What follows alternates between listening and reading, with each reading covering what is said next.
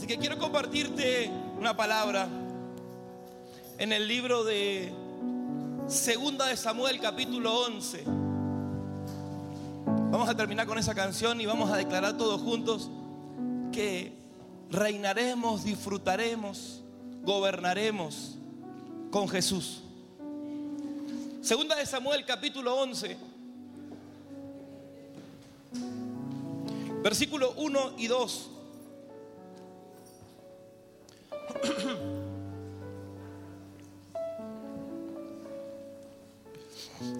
Y le he puesto un título a este mensaje y el, el, título del mensaje es que muchas cosas pueden pasar en un día. En un día pueden pasar muchísimas cosas. Cosas buenas o cosas malas. Puede pasar en un día. En un día una familia puede cambiar. Un matrimonio puede cambiar. Todo puede cambiar en un día. Hemos puesto, tenemos ahí la imagen. Yo busqué una imagen donde se ve un campo que está seco y después hay un campo donde está verde, productivo. Tenemos ahí. Un día todo puede cambiar, todo puede cambiar en un día. De un lado vemos una tierra que está seca y del otro lado vemos una tierra que está produciendo, que está verde, que está siendo productiva. Y un día todo puede cambiar. Y eso es lo que le pasó en la vida de David. Yo te voy a hablar de dos historias, tres o cuatro historias, no sé. Pero quiero terminar con una historia donde en un día todo cambió, pero cambió para bien. Pero quiero comenzar hablándote acerca de David. En un día las cosas en la vida de David cambió y cambió para mal. En un día en la vida de Eva las cosas cambiaron para mal. Un día en la vida del rey Acab cambió para mal. Pero un día en la vida de Jesús las cosas cambiaron para bien. En un día las cosas cambiaron para bien. En la vida de Pedro, en un día las cosas cambiaron para bien. Y te quiero hablar acerca de qué es lo que le pasó a David. ¿Por qué se metió ese espíritu en él? ¿Cómo tenemos que cuidarnos de ese espíritu que quiere que las cosas cambien para mal en un día? Podemos ver en una historia, las cosas estaban verdes, pero de repente en un día todo se secó. Y eso pasa hoy. En la iglesia, pasa en la familia, pasa en un montón de áreas de la vida, donde de repente las cosas se secan en un día. Hace unos días le compartí a mi hijo una historia y le conté acerca de lo que de lo que experimenté con un joven. Resulta que un joven que enviaba con una, chica se enviaba unas fotos. Y esa chica empezó a guardar fotos de ese chico. Cuando hubo un problema entre ellos, la chica empezó a publicar esas fotos por redes, por todos lados. Y de repente el chico entró en un estado de, de, de pánico, de desesperación. Y la chica lo empezó a amenazar diciéndole que ese, ese joven lo estaba eh, presionándola, insinuándole cosas negativas, cosas malas. Y de repente ese chico se quitó la vida, un joven de 15, 16 años, y cambió la vida de esa familia en un instante. Se encontró de repente una familia que perdió un hijo. Se encontró de repente una familia peleando con otra familia porque la situación que lo llevó a ese joven a ese estado fue la acusación injusta que le cometió una joven. Pero todo comenzó por tres cosas que hace el enemigo para que nos sequemos. Número uno, todo el problema está en lo que vemos, nuestra visión. Lo segundo es lo que codiciamos y lo tercero es lo que tomamos. Entonces en esta historia de Samuel capítulo, segunda de Samuel capítulo 11, versículo 1 y 2, vamos a encontrar que lo que le llevó a la vida de David a esa situación quizás fue el ocio. Porque muchas veces cuando estamos en ocio vemos lo que no tenemos que ver. Codiciamos lo que no tenemos que codiciar y tomamos lo que no tenemos que tomar. Quiero que repita esto conmigo. Cuando mi vida entra en ocio. Cuando mi vida entra en ocio. Hay tres cosas que tengo que tener cuidado. Hay tres cosas que tengo que tener cuidado. Lo que veo. Lo que veo lo que codicio lo que codicio y lo que tomo. y lo que tomo. Entonces lo que le ocurrió a, a- a David fue que en un día él consumó, consumió, dio fin a un, a un, a un plan bien satánico del enemigo. Porque él tomó lo que no tenía que tomar. Pero hoy Dios nos quiere alertar para que nosotros gobernemos, disfrutemos, conquistemos y no perdamos nuestra posición. Segunda de Samuel, capítulo 11, versículo 1 y 2. Lo leemos en el nombre de Jesús. Aconteció al año siguiente, en el tiempo que salen los reyes a la guerra, que David envió a Joab con él a sus siervos y a todo Israel, y destruyeron a los amonitas y sitiaron a Rabá. Pero David se quedó en Jerusalén. Y sucedió un día, al caer la tarde, que se levantó David de su lecho y se paseaba sobre el terrado de la casa real. Y vio desde el terrado a una mujer que se estaba bañando, la cual era muy hermosa. Versículo 3. Ahí sabemos que lo primero vio. Lo segundo, envió David a preguntar por aquella mujer y le dijeron, aquella es Betsabé, hija de Elián, mujer de Urías. No solamente que la vio, acá ya la deseó. Versículo 4. Y envió David mensajero y la tomó y vino a él y él durmió con ella. Luego ella se purificó de su inmundicia y se volvió a su casa. En estas tres historias que te voy a leer, te voy a ver las mismas, los mismos planes satánicos del enemigo. Vio, codició y tomó. Así se está manejando el enemigo y usted tiene que tener discernimiento. Porque el plan del enemigo es que todas las cosas cambien en un día. Entonces vemos familias que se secan, ministerios que se secan, matrimonios que se secan, jóvenes que se secan. ¿Por qué? Porque ven y acceden rápidamente a los deseos que el enemigo tiene planeado. Entonces, ¿dónde entró ese espíritu en la vida de David? Fue cuando él se quedó cuando era tiempo de guerra. Día conmigo, cuando es tiempo de guerra, Cuando es tiempo de guerra, yo no me puedo quedar haciendo ocio. yo no me puedo quedar haciendo ocio. De- declararlo con fe. Cuando es tiempo de guerra, Cuando es tiempo de guerra, no puedo estar en ocio. no puedo estar de ocio. Él se quedó. Y hay gente que se queda y que de repente se queda en su casa, deja su servicio, deja de su intimidad con Dios. Y cuando vos te quedás, entran esos malos espíritus. Y cuando esos malos espíritus entran, el plan satánico cuál es? Que en un día todo cambie para mal. Pero el plan de Dios es que en un día todo cambie para bien que en un día Pedro no pescaba nada, pero un día el Señor se hizo presente y en un día cambió todo para bien. Entonces, ¿cuál es el mensaje que te quiero dejar hoy a vos?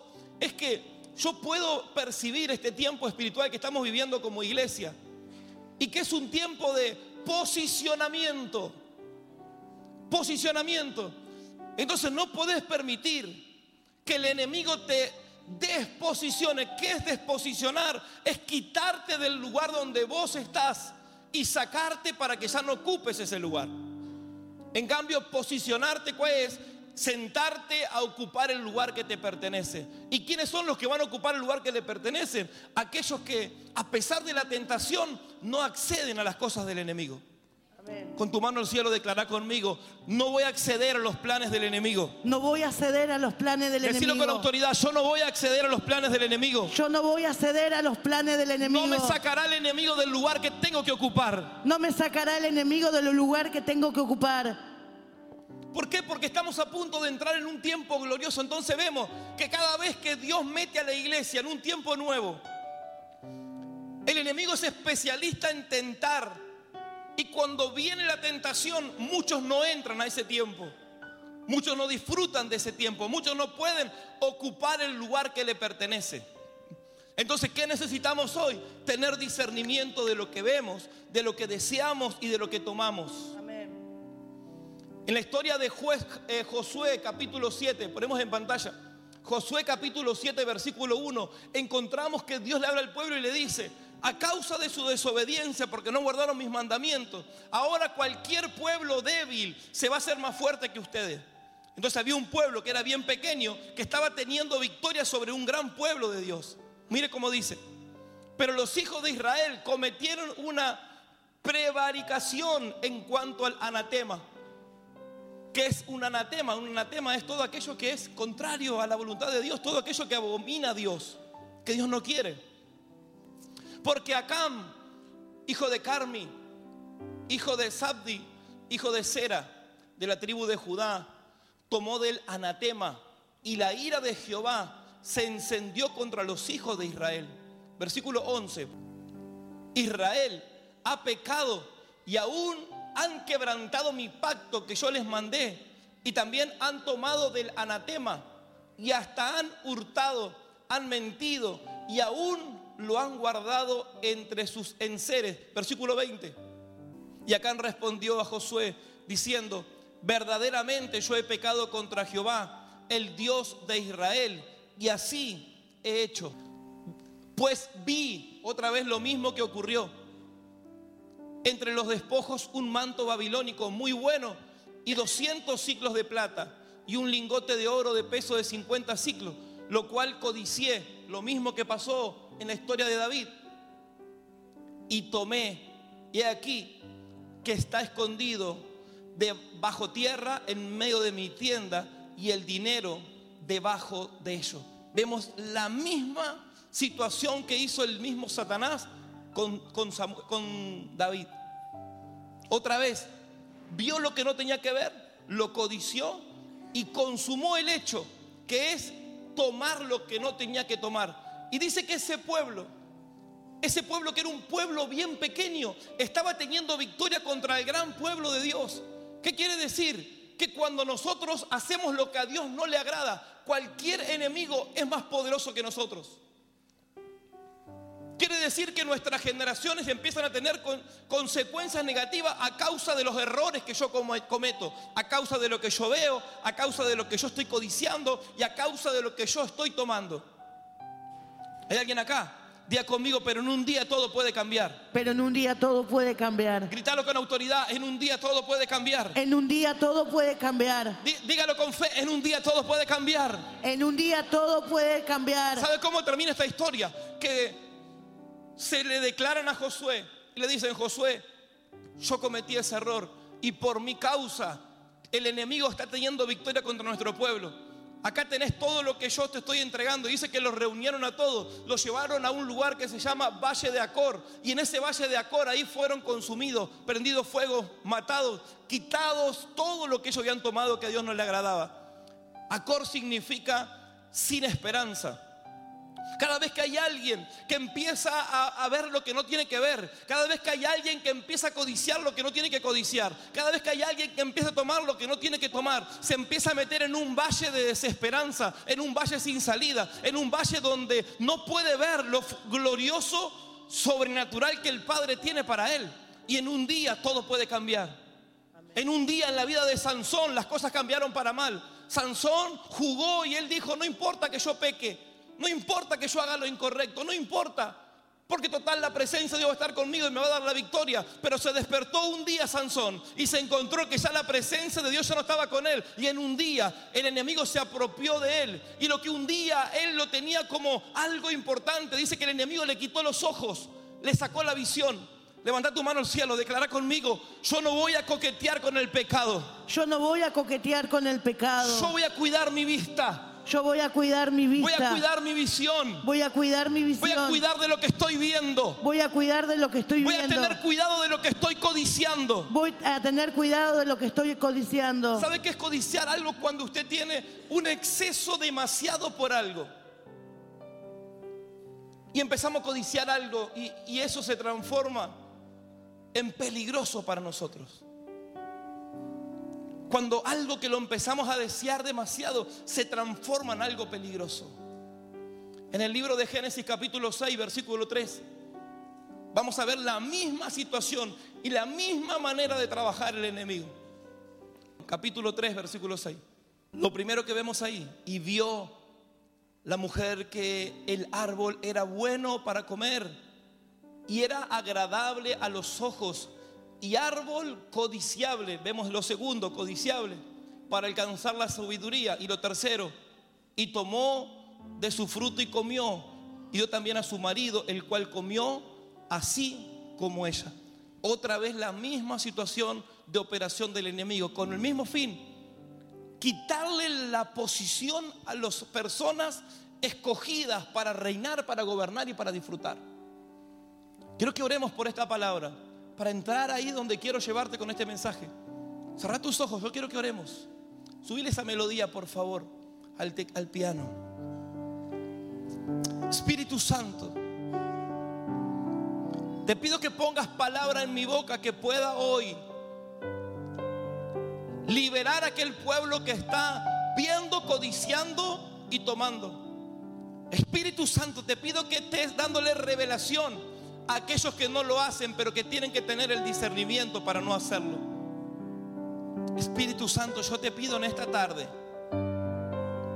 que tú te manifiestes de una manera sobrenatural. Que todo plan de desposicionamiento que quiere poner el enemigo en un día, que quiere sacar a la iglesia del lugar que ocupa, a la familia del lugar que ocupa, que quiere sacar a los líderes del lugar que ocupan, a los pastores del lugar que ocupan, a los futuros empresarios del lugar que tienen que ocupar, que tú les des dando revelación en esta hora.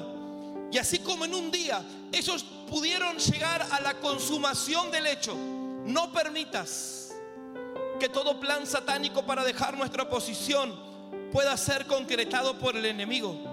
Señor, sé que estamos a punto de entrar a una temporada de gloria donde seremos posicionados en lugares específicos para reinar, para cambiar el sistema corrupto, Padre, para cambiar las familias, para cambiar la sociedad, para cambiar, Padre, eh, el ámbito espiritual, para cambiar, Señor, el sistema de gobierno de nuestra ciudad, de nuestro país, de nuestra nación, y será a través de la iglesia. No permitas que ninguna desposicionamiento del enemigo a causa de lo que vemos, a causa de lo que deseamos, a causa de lo que tomamos, nos quite del lugar donde tú nos has puesto. En el nombre de Jesús, Padre, que te pido, Espíritu Santo, que esta palabra se pueda meter dentro de cada corazón, que es dando sabiduría a la iglesia. En el nombre de Jesús, que los que están dormidos, que se despierten.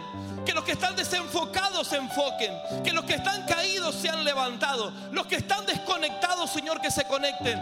Que los que están, Padre, Señor, ahí con un letargo espiritual puedan ser avivados en el espíritu. Y que cada uno de nosotros podamos ocupar el lugar que tenemos que ocupar. No descuidaremos nuestro lugar. No descuidaremos nuestra posición. No descuidaremos la silla donde tú nos has sentado. En el nombre de Jesús, día conmigo, en el nombre de Jesús. En el nombre de Jesús. Muchas cosas van a cambiar en un día. Muchas cosas van a cambiar en un día. Pero será para bien. Pero será para bien. Decláralo con autoridad. Muchas cosas van a cambiar en un día. Muchas cosas van a cambiar en un día. Pero todo será para bien. Pero todo será para bien. Si alguien lo cree, denle un aplauso a Dios.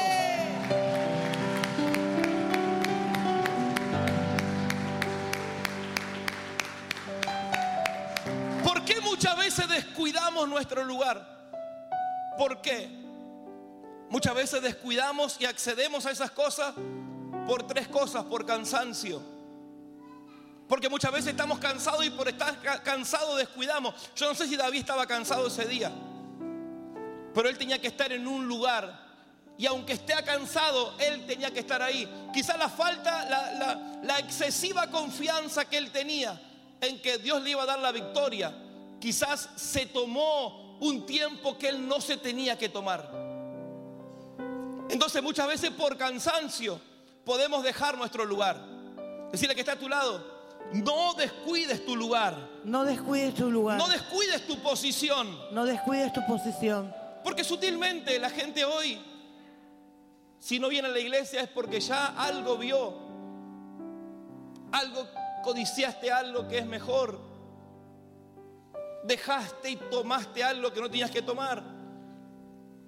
Y empieza el enemigo a sacarte de tu lugar donde tenés que estar. Lo primero que yo me imagino de David es que quizás estaba cansado ese muchacho. Se cansó. Pero aunque tenga poca fuerza, yo sé el lugar donde yo tengo que estar. Aunque vos tengas poca fuerza, vos tenés que saber el lugar donde vos tenés que estar. Porque David tenía victoria, pero ¿por qué? Porque él portaba algo especial. Vos tenés algo especial. Que en momentos de guerra vos no podés mandar a otro. Hay guerras que vos las tenés que pelear. Vos no podés pelear mis guerras, ni tampoco yo puedo pelear tus guerras. Pero vos no podés quedarte cruzado en ocio viendo cómo el enemigo te ataca. Vos tenés que pelear tu batalla. Lo segundo que me puedo imaginar ahí, quizás por, por descuido. Quizás se descuidó David en un momento. Y un pequeño descuido te roba una gran bendición. Se descuidó un poquito y ese pequeño descuido le robó una gran bendición. Y trajo consecuencias. Quizás se quedó por necesidad. Por necesidad. La necesidad muchas veces hace que vos te quedes. Y que puedas perder tu posición. Y que digas, no, me, quedo un día, me quedo dos, me quedo. Y una vez que te quedaste, el enemigo aprovechó esa situación. Pero en el libro de, del, el libro de Mateo capítulo 4, podemos ver a Jesús que estaba pasando por una prueba pero que él tuvo autoridad para no acceder a lo que le ofrecía el enemigo ver. No accedió a las codicias que le ofrecía el enemigo y él tampoco las tomó. Mire lo que dice Mateo capítulo 4, versículo 1. Y acá podemos comprender otra cosa más. Que hay veces que es el espíritu el que nos lleva a ciertos lugares de desierto. Porque a veces que decimos nosotros, no, el diablo me está tentando en esto. No, a veces que es Dios que nos lleva al desierto. Dice, entonces Jesús fue llevado por el Espíritu al desierto para ser tentado por el diablo. Y después de haber ayunado 40 días y 40 noches, tuvo hambre. Y vino a él el tentador y le dijo, si eres hijo de Dios, di estas piedras que se conviertan en pan. Y respondió y dijo, escrito está, no solo de pan vivirá el hombre, sino de toda palabra que sale de, boca, de la boca de Dios. Entonces el diablo le llevó a la santa ciudad y le puso sobre el pináculo del templo y le dijo, si eres hijo de Dios, échate abajo, porque escrito está, a sus ángeles mandará acerca de ti y en sus manos te sostendrán para que no tropieces con tu pie en piedra. Jesús le dijo, escrito está, también no tentarás al Señor tu Dios. Otra vez le llevó el diablo a un monte alto y le mostró, ahí entra la palabra que vio, porque le mostró para que él pueda ver todos los reinos del mundo y la gloria de ellos. Y le dijo, todo esto te daré si postrado me adorares. Entonces Jesús le dijo, vete Satanás, porque escrito está, al Señor tu Dios adorarás y a Él solo servirás. El diablo entonces le dejó y aquí vinieron ángeles y le servían. Tres cosas que volvemos a encontrarnos acá. El diablo le mostró la ciudad, le dijo, la gloria de todos esos reinos tendrás. ¿Para qué? Para que él pueda codiciar todas esas cosas. Y él tampoco accedió. Y tampoco él tomó lo que el enemigo le estaba ofreciendo, porque él sabía que como hijo había una posición que él tenía que estar. Usted quiero que salga de este servicio hoy sabiendo que hay una posición de hijo que usted tiene que empezar a ocupar en este tiempo. Empiece a posicionarse en el lugar que usted tiene que estar posicionado con la autoridad que Dios les ha entregado. No permita que en un día el enemigo traiga destrucción de todo lo que usted ha edificado. No permita que el enemigo ocupe lugares que no tiene que ocupar. Donde hay una familia, que hay alguien que está bien posicionado, es una familia que va a estar en victoria. Donde hay una iglesia que hay alguien que se decide posicionar bien como hijo verdadero, será un lugar donde habrá victoria en el nombre de Jesús.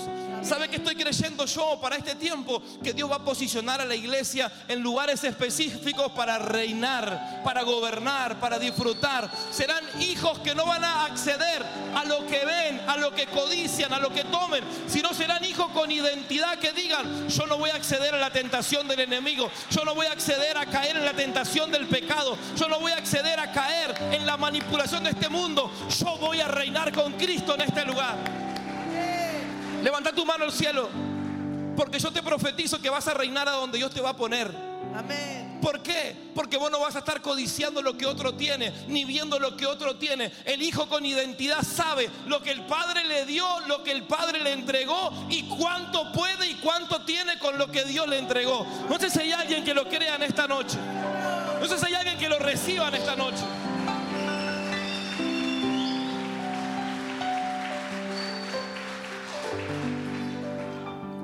Entonces Dios necesita hoy hijos que se quieran levantar a decir, yo voy a ocupar mi lugar. No voy a dejar mi lugar, no voy a descuidar mi lugar. Si usted lee la palabra se va a encontrar historias de reyes que cometieron pecado ante Dios y que dejaron de reinar y su trono fue usurpado. Hoy yo creo que acá hay una unción para destronar cualquier espíritu usurpador que nos ha tentado para dejar nuestra posición y volver a ocupar la silla que nos pertenece. Nosotros no podemos pretender que las cosas cambien si nosotros no cambiamos. Yo no puedo pretender que este barrio cambie si esta iglesia no cambia. Las cosas van a cambiar cuando nosotros decidimos cambiar. Amén. Pero las cosas en un día tienen que cambiar. Y que a partir de hoy sea ese comienzo en nuestra vida. Yo creo que en el mundo espiritual se está abriendo una puerta para acceder. Y no me puedo quedar afuera a causa de lo que estoy viendo. A causa de lo que estoy codiciando, a causa de lo que estoy tomando. Hay cosas que tienen que salir de nuestra vida hoy. Amén.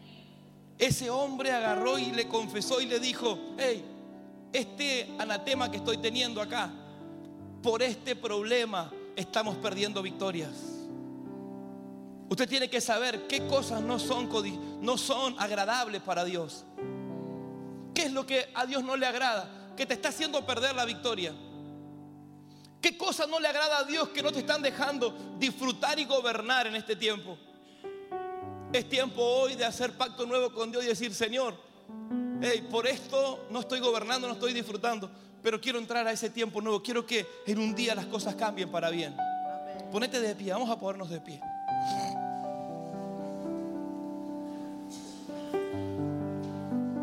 ¿De qué depende que reinemos, gobernemos y disfrutemos? Mi actitud es determinante. Mi comportamiento es determinante. Mi fe es determinante. Mis, mis acciones son determinantes. Recuerde algo. Esos accedieron a tomar lo que no tenían que tomar. Hay gente que va a ver, va a ver el pecado porque Dios te va a dar sabiduría para ver el pecado. Jesús lo vio al pecado. Pero Él no codició ese pecado, ni tampoco tomó ese pecado. Dios te va a mostrar pecado para que vos no lo tomes, sino para que vos ores y renuncies a ese pecado. Para que vos te liberes de ese pecado. Porque si este es tiempo en el reino de los cielos de posicionamiento, usted no puede quedar fuera ni tampoco yo quiero que en este tiempo Dios me permita que el enemigo me saque de la posición de hijo. Estamos en tiempo de reinar, de gobernar, de disfrutar. Y recuerde algo, en un día muchas cosas pueden pasar. En un día cuando todos iban a la guerra, un hombre decidió quedarse. Y ese hombre fue David. Y se cometió el error más grave un día, cuando salieron de la guerra, alguien decidió tomar lo que estaba prohibido tomar. Lo tomó, lo, ocultó y ese anatema le trajo derrota por mucho tiempo al pueblo. Un día, una mujer metió a su esposo a, tomar lo que no tenía que tomar. Fue de influencia negativa. y lo hizo dejar su posición de hijo. Pero un día hubo un hombre llamado Jesús que dijo, yo voy a cuidar mi posición. Y por medio de ese hombre, lo que un día se perdió con Adán y con Eva, lo recuperamos por medio de él. Y hoy nosotros como hijos tenemos que volver a recuperar esa posición.